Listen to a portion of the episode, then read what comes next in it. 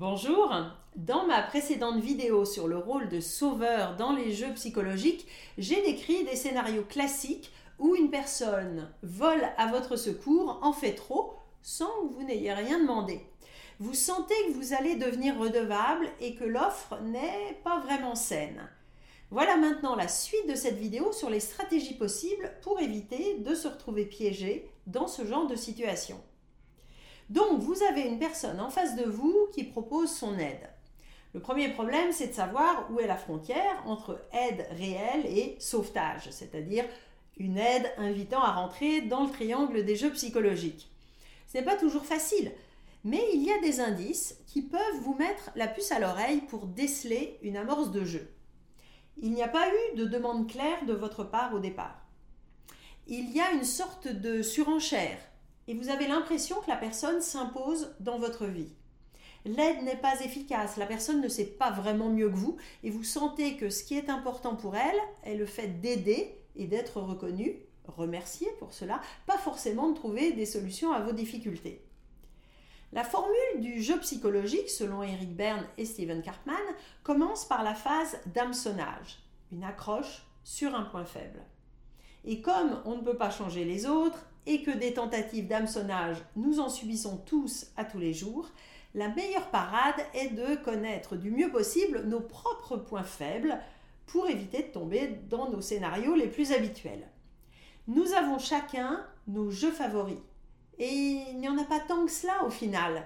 C'est souvent a posteriori qu'on peut analyser ce qui s'est passé, comment je me suis encore laissé piéger, quand, avec qui, les déclencheurs qui me font partir au quart de tour critique, l'ironie, le blâme, euh, l'injustice, les sujets sensibles, le respect, la non-reconnaissance. Je peux aussi réfléchir aux jeux habituels dans ma famille, dans lesquels je baigne depuis mon enfance, mes héros mythiques aussi, et ainsi prendre conscience de mes schémas habituels et de mes points faibles. Par exemple, une cliente de coaching avait tendance à donner des conseils à tout le monde et à faire à la place des autres tant dans sa vie professionnelle que personnelle. Et quand je lui ai décrit les trois rôles du triangle, elle a fait le lien avec son histoire familiale.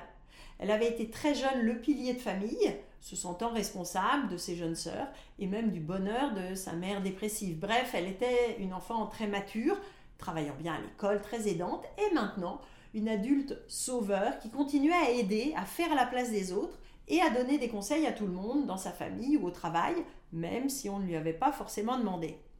Alors imaginons que vous êtes l'ami de cette personne qui, parce que vous avez un propriétaire désagréable, vous conseille de changer d'appartement, prend les choses en main, regarde les annonces et voudrait presque choisir l'appartement pour vous. Donc vous êtes face à un rôle de sauveur qui vient vous aider sans que vous l'ayez vraiment demandé. Selon votre sensibilité, vos points faibles, votre historique avec la personne, il peut y avoir trois hameçonnages possibles selon les trois rôles vous pouvez vous laisser porter par cette offre généreuse. C'est votre amie et elle décide finalement pas mal de choses dans votre vie depuis un moment. Et vous prenez le rôle de la victime. Oh oui, s'il te plaît, et puis j'ai peur de parler au propriétaire pour la caution. Avec le risque de vous laisser envahir et ou de devenir dépendant. Vous pouvez aussi refuser cette intrusion et répondre dans un mode plus persécuteur. Non mais je t'ai rien demandé. Puis ras-le-bol que tu t'immises dans ma vie. La dernière fois, t'as tout fait foirer. Et vous devenez le méchant ou l'ingrat de l'histoire. Et si vous avez vous-même une tendance sauveur, vous pourriez entrer en surenchère. Ah oui, oh, et puis je sais que tu adores ça, ça va te faire du bien de sortir, et puis charge de revanche. Au début, c'est difficile à repérer tellement c'est automatique, surtout avec certaines personnes ou certaines situations. La personne appuie sur le bouton laisse, je vais t'aider, et hop, je me repose sur elle, ou bien je la critique, ou bien j'embarque dans la spirale de dette.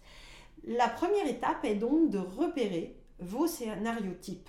Ensuite, il va falloir résister à la tentation, à la réaction réflexe.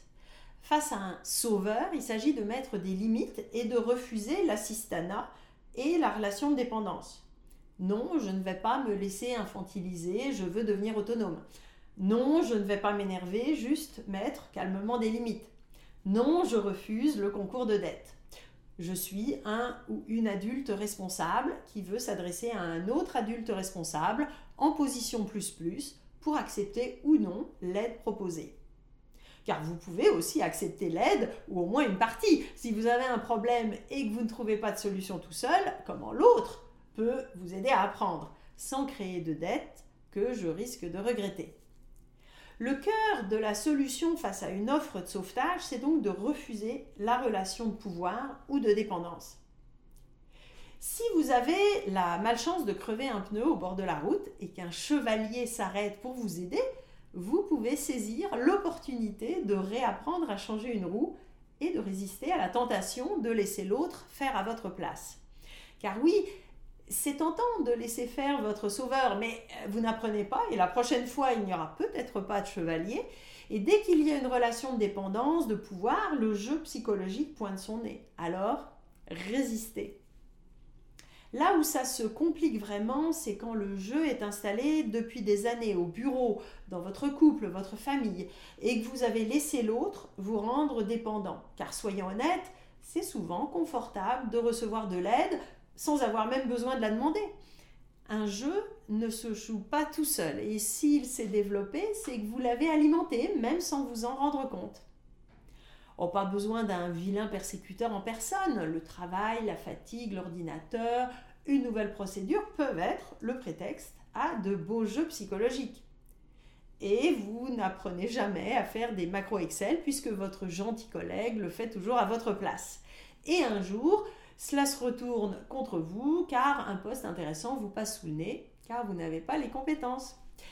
Donc quand vous allez vouloir sortir du jeu, apprendre par vous-même, refuser cette dépendance, attendez-vous à de la résistance en face. Vous changez les règles, vous déstabilisez le système.